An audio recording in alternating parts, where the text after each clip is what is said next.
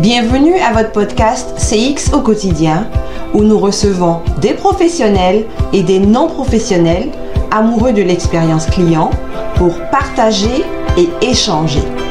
Mon nom est Julie Tano Larson, je suis votre animatrice et je vous souhaite une très belle écoute. Alors bonjour et bienvenue à toutes et à tous à ce nouvel épisode de CX au quotidien. Aujourd'hui, je reçois Anne-Laure Vaudan. Bonjour Anne-Laure. Bonjour Julie. Comment tu vas? Super, ça me fait plaisir de t'entendre. Oui, moi aussi. Hein. Ça va bien depuis la Suisse et toi, Canada aussi? Ça va bien. Il fait un très froid, même pas un peu froid, très froid aujourd'hui, mais bon, ça va, on survit. Alors Anne, euh, Anne-Laure, je vais te laisser te présenter à notre public. Oui, écoute, avec plaisir. Donc, euh, Anne-Laure Rodan, ça fait maintenant, ouf, ça fait bientôt dix ans que je travaille dans ce domaine de l'expérience client. Et puis, ça fait euh, plus de sept ans euh, que j'ai fondé une, une, société, une agence de conseil avec euh, donc avec un associé qui s'appelle Giuseppe De Vincenti, que vous avez peut-être déjà entendu dans le dans le cadre des podcasts avec Julie. Euh, donc, on a fondé cette cette société qui est dédiée à l'expérience client. Donc voilà, c'est notre mission, c'est vraiment d'accompagner les entreprises pour qu'elle elle vraiment elle s'engage dans des processus d'amélioration continue de l'expérience client pour arriver justement à se différencier sur le marché et puis à créer de la valeur par l'expérience client. Donc, euh, et puis on, s'appuie un petit peu sur les sur les disciplines de, de l'expérience client qui vont de la vision, du design et de l'optimisation, de l'analyse et la connaissance client, euh, la mesure de l'expérience et puis la, la, gouvernance et la culture centrée client. Donc voilà, ça c'est notre cœur de métier, c'est notre passion qui nous anime au quotidien.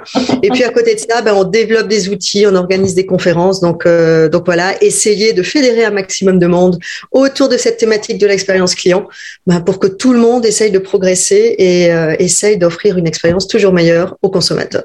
Alors donc aujourd'hui justement, on va parler de comment rendre concrète une vision expérience client au sein d'une entreprise parce que tout le monde parle de ça, de vision centrée sur le client, mais pour toi, c'est quoi réellement une vision centrée sur le client? Alors, c'est vrai que c'est un très bon point. Euh, on, on, on, mène chaque année une étude en Suisse euh, sur l'expérience client, la Suisse CEX Study, et ça ressort clairement qu'un des défis que doivent relever les entreprises, c'est d'arriver à, à, mettre, euh, à faire vivre au sein de l'entreprise une culture centrée client. Et pour ce faire, je crois qu'il y, y, a vraiment un axe qui est primordial, c'est déjà avoir une vision commune au sein de l'entreprise, une vision. Quelle est la vision Quelle est l'expérience que je veux offrir euh, à mes clients? Donc ça, c'est vraiment le, je pense, euh, ce qui est fondamental pour arriver à engager, à mobiliser des, collaborateurs autour d'une thématique telle que l'expérience client. Il faut déjà savoir, ben, qu'est-ce que l'entreprise s'efforcera de toujours fournir comme expérience. Mmh. Quel est en fait le, le, le niveau minimum d'expérience qu'on va vouloir offrir à nos clients? Mmh. C'est la première question, je pense qu'il faut que qu'on se pose et puis qu'on doit cristalliser ben, ce qu'on autour de, de cette vision de l'expérience client. Ah. Donc pour moi, voilà déjà le, le, le fondement, c'est qu'on veut avoir une culture centrée client, mais avant même de vouloir transformer cette culture, il faudrait déjà savoir ce vers quoi on tend et ce vers quoi toute l'entreprise doit tendre, doit travailler. Donc ça, c'est, je pense, déjà le, le fondement même de pourquoi c'est important de définir une vision d'expérience client.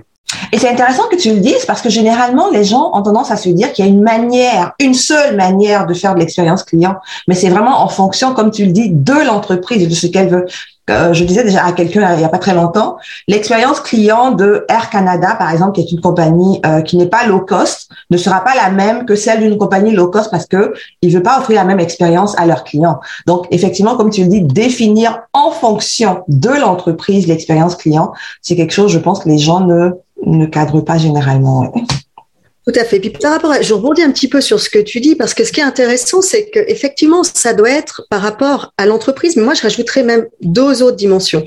Ça doit prendre en considération l'entreprise, ça doit prendre en considération les attentes des clients et ça doit prendre en considération aussi le marché, c'est-à-dire comment est-ce qu'on va se différencier. Parce qu'au final, il y a quand même des questions clés qu'on doit se poser quand on va quand on va justement essayer de définir cette cette vision d'expérience client.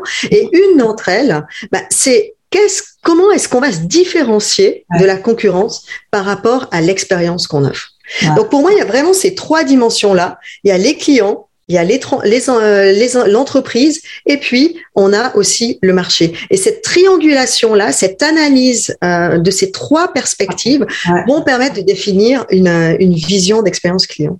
Puis il y a aussi un point pour moi qui est important quand on va mhm. définir une vision d'expérience client. Déjà, il y a plusieurs manières de le faire. Hein. On peut très bien, euh, très bien faire ben, un, un... parce qu'au fait, au final, qu'est-ce que c'est qu'une vision? Pour moi, c'est vraiment une promesse. Oui. On va décrire à l'aide d'une promesse, à l'aide d'une carte, à l'aide, on peut utiliser plusieurs supports, mais en gros, on va décrire qu'est-ce qu'on veut offrir comme expérience. Donc, euh, typiquement, chez, euh, chez certains de nos clients, on va simplement rédiger euh, une promesse. Ça va être simplement une phrase qui va décrire donc la, la vision d'expérience client, la promesse qu'on va faire à nos clients. Et puis, ce qu'on apprécie au fait, faire aussi avec d'autres de nos clients, c'est plutôt travailler sur une sorte de, de charte, de carte de la vision de l'expérience mhm. client. Là, on va travailler sur plusieurs dimensions. Euh, on va avoir des mots-clés qui vont définir des standards. Ensuite, à cela, on va ajouter ben, justement euh, qu'est-ce qu'on va toujours s'efforcer d'offrir. Donc, nous, avec une vision plutôt interne. Et puis la troisième dimension que j'apprécie ajouter encore quand je, je joue avec ces, ces cartes de, de, vision CX, c'est l'impact, le ressenti client. C'est-à-dire qu'on fait ce cheminement euh, entre des standards qu'est-ce que qu'est-ce que nous on va faire et qu'est-ce que vous en tant que client vous allez ressentir, vous allez avoir comme impact. C'est-à-dire qu'on engage tant l'interne que l'externe dans cette vision d'expérience client. Et, et, je trouve que ça peut être intéressant justement et j'apprécie de travailler avec ce type de support aussi visuel uh-huh. et d'aller plus loin que simplement euh, une, une promesse qui est décrite en une phrase.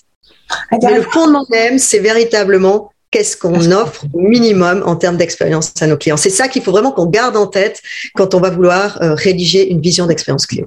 Et là, ça m'amène à poser une question. Quand tu définis cette carte d'expérience client, est-ce que c'est avec seulement le comité exécutif de l'entreprise ou c'est avec un peu tout le monde dans l'entreprise? Alors, euh, personnellement, j'apprécie euh, être vraiment dans la mode de co-création pour créer cette euh, cette vision donc d'expérience client. Et selon la taille de l'entreprise, on va on va adapter la démarche que l'on va mener. Elle va toujours être en co-création cette démarche. Néanmoins, si on se retrouve sur une petite ou une, une entreprise de taille moyenne, uh-huh. là, je pense que ça vaut la peine d'engager directement le comité de direction et puis de travailler avec eux à la à la réflexion de cette vision. Mais en ne restant pas simplement au niveau de la direction, ouais. en engageant les collaborateurs qui ont soit un lien direct avec le client, soit qui ont une influence directe sur l'expérience. Euh, et parce que je fais toujours la différence entre voilà, est-ce qu'on est en lien direct, la vente, les gens qui sont euh, potentiellement en lien direct, Ouais. en première ligne. Néanmoins, on sait que, bah, par exemple, de nos jours, la, la, tout ce qui est la digitalisation peut avoir un impact très fort et très ouais. direct sur euh, l'expérience. Et pourtant, c'est pas forcément des gens qui sont en contact direct avec ouais. les clients. Donc, on apprécie intégrer donc ces gens qui ont une influence directe sur l'expérience, que ça soit en contact direct ou indirect, euh, que ça soit des gens qui ont des contacts ou qui n'ont pas de contact avec euh, avec les clients. Ils ont néanmoins une influence sur l'expérience. Et donc, on engage ces gens grâce à des ateliers participatif où on va leur leur parler justement de la dimension de la marque parce qu'il y a justement la marque, l'entreprise, il y a la dimension des attentes des clients, il y a la dimension du marché et on va faire des ateliers collaboratifs avec ces collaborateurs et puis ensuite soit du middle management, soit du management voilà de la, du comité de direction. Dans les plus grandes entreprises, la direction est plutôt dans un rôle de validation. Ouais. Dans des entreprises de taille plus petite ou moyenne, bah là on va les faire véritablement euh, être partie intégrante du processus de création de cette vision. Excellent. J'aime, tellement ce que tu expliques. C'est beaucoup plus que très, très concret. Alors, dans, dans le quotidien d'une entreprise, comment elle intègre cette vision-là? Alors c'est vrai que bah, on commence euh, peut-être vous il y a beaucoup de on, on, le trouve sur internet. Si vous tapez euh, ben, vision CX exemple vous allez en trouver. Tu as parlé de, de Air Canada tout à l'heure. Euh, en Europe on parle aussi euh, il y, a, y a, eu EasyJet par exemple qui est une compagnie euh, low cost quand même -huh. plutôt à la base qui a très vite créé une promesse de une promesse une promesse client. -huh. donc c'est intéressant si ça vous intéresse de creuser puis d'aller chercher justement quelques exemples où là, ben voilà, ils, ils ont défini vraiment un énoncé, puis ensuite ils ont euh, ils ont défini bah, quelques mots clés, euh, ils en ont défini cinq, et puis okay. ensuite une petite phrase qui euh, qui explique qu'est-ce que ça signifie dans le quotidien euh, d'EasyJet. Donc là, euh, vraiment, je vous, je vous, encourage à aller chercher quelques exemples parce que vous verrez qu'il y a, il y a plein d'exemples qui peuvent être aussi source d'inspiration pour savoir comment faire pour euh, pour débuter cette cette démarche. Mais une fois qu'on a posé véritablement cette cette cette vision d'expérience client, je mhm. pense qu'il y a il y a différentes euh, manières d'appréhender euh, bah, les prochaines étapes. Tout d'abord, bah, c'est de se dire, bah, on va communiquer, communiquer en interne, ouais. puisqu'on aura eu un alignement. Notre objectif, c'est d'aligner, c'est de mobiliser les collaborateurs. Donc, communiquons en interne cette vision, et puis communiquons aussi régulièrement les progrès qui sont réalisés pour atteindre ouais. cette vision.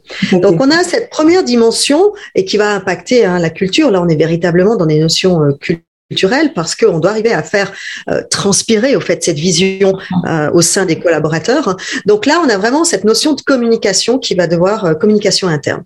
Parallèlement à ça, je pense qu'il est intéressant de faire de la communication. Il y a un potentiel de communication véritablement en externe.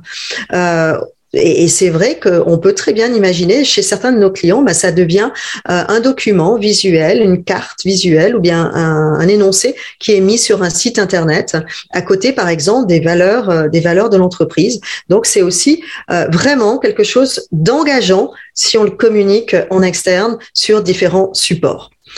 Donc voilà, donc et ça c'est vraiment la première étape de communication en interne pour arriver à, à, à, ce que tout le monde soit aligné et soit motivé à l'échelle de l'entreprise par rapport à cette vision. Mm-hmm. Ensuite, ce qu'il faut savoir, c'est que on doit euh, arriver à aller encore plus loin en termes culturels, puisque notre objectif, c'est d'avoir une culture qui est toujours plus centrée client. Et sur, sur, la base de cette vision, ben on, ce qu'on fait, c'est qu'on définit des comportements. Donc, c'est-à-dire, euh, si on a, ben, comme je vous ai dit, un standard avec un mot-clé, euh, et puis ensuite une description. Qu'est-ce que ça va signifier Qu'est-ce que ça va signifier pour quelqu'un qui travaille à la vente, pour quelqu'un ouais. qui travaille euh, à la comptabilité, pour quelqu'un qui travaille, je sais pas, au marketing. Donc ouais. c'est de faire faire cette réflexion. Et là, ce que l'on fait, ben, on rajoute une dimension à cette euh, à cette vision et on va écrire en jeu, moi en tant que collaborateur, qu'est-ce que je fais pour soutenir cette vision euh, au quotidien.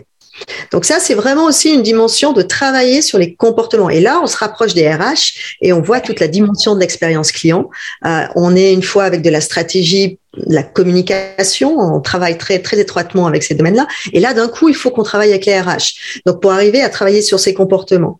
Une fois qu'on a les comportements qui sont établis, on va pouvoir les transmettre euh, aux collaborateurs. Et là aussi, c'est intéressant de jouer avec des ateliers avec ses collaborateurs pour qu'eux prennent conscience de quel est mon rôle ouais. dans cette vision et qu'est-ce que je m'engage au quotidien à délivrer pour faire vivre cette vision de l'expérience client.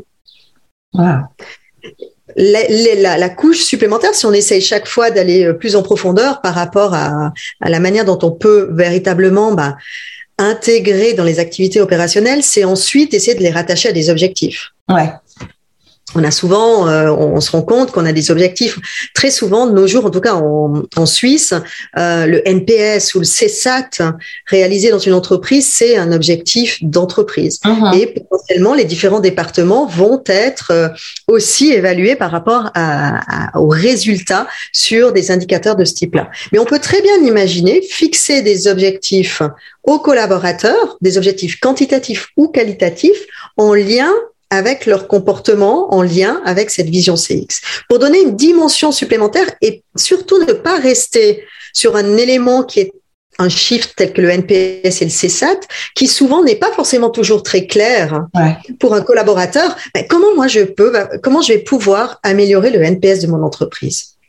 Et ça passe souvent en fixant des objectifs qui sont euh, bah, intermédiaires, qui sont pas directement des objectifs de performance du NPS et du CSAT, uh -huh. mais des objectifs qui sont véritablement dans le quotidien, qui sont réalisables dans le quotidien des collaborateurs. Donc véritablement une vision, une communication en interne, des comportements associés et puis des objectifs, euh, des objectifs quantitatifs et qualitatifs pour les collaborateurs. Donc ça c'est un axe qui est très fortement orienté euh, culture d'entreprise. Ouais. Et puis il y en a un autre parce que quand on définit une vision d'expérience client, bah, comme comme je t'ai dit, souvent on utilise des mots clés qui sont rattachés à des standards. Ouais. Et ces standards deviennent par la suite, sur des projets d'optimisation et de design de l'expérience, peuvent devenir les principes de développement de l'optimisation et du design. Et là, on touche véritablement une autre dimension. On est véritablement sur ces notions de design et d'optimisation, mais on se rattache toujours à la vision.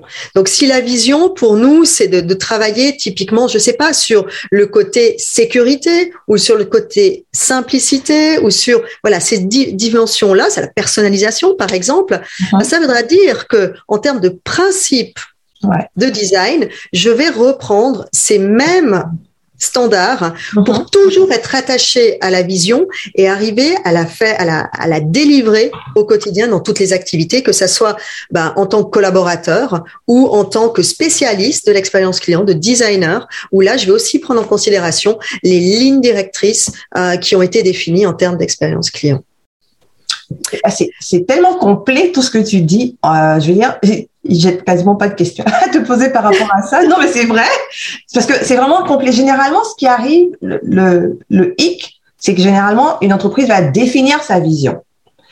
Elle va informer les collaborateurs de la vision, mais en tant que collaborateurs, ils savent pas quoi faire de cette vision-là. Ils la connaissent, mais dans leur quotidien, dans leur travail de tous les jours, ils ne savent pas du tout comment l'appliquer. Alors de séquencer ça comme tu l'as fait, communiquer, établir les objectifs concrets, à chaque niveau, je trouve que c'est un élément très, très, très important. Parce que oui, c'est vrai, on connaît la vision de l'entreprise qui est X, mais euh, qu'est-ce que ça qu'est-ce que ça change dans ma vie de tous les jours, moi, en tant que collaborateur, par rapport à mon travail? C'est quelque chose qui, effectivement, euh, manque souvent.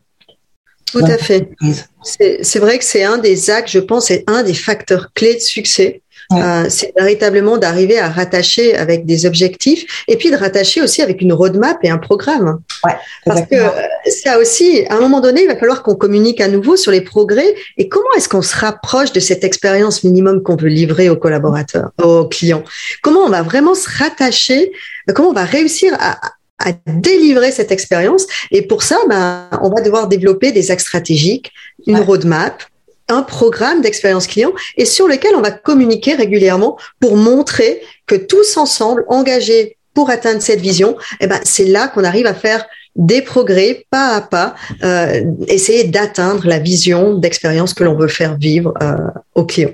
Et je rebondis euh, sur ça aussi parce que une fois que tu mets en place un programme, je veux dire, tu sollicites tes, tes, tes, collaborateurs, ils le voient que vous êtes en train de réellement travailler sur ce, ce, ce, ce point-là et vous voient progresser ensemble. Et ça, ça crée un certain enthousiasme aussi. Ça leur donne le, le peps ou l'envie de continuer. Parce que, tiens, on s'entend dans les entreprises généralement, on a une idée, c'est la nouveauté, on y va, ça dure un mois, deux mois, trois mois, et puis après, floup, ça passe. Mais quand on a un programme qu'on met en place, je veux dire, on a des séquences, on a du temps qu'on doit passer sur chaque étape, puis de faire réaliser ces progrès-là ou cette évolution à nos collaborateurs, ça leur donne cette confiance que oui, on est réellement sérieux de le faire, on s'en va réellement dans cette direction-là et ils voient l'impact qu'ils ont au fil du temps sur ce qui est en train de se passer en entreprise. Donc, ça peut créer une certaine uniformisation et une certaine cohésion aussi en entreprise. Ouais. je pense que c'est très important de, de, voilà, on essaye d'engager les gens, mais au final de montrer qu'est-ce que cet engagement a apporté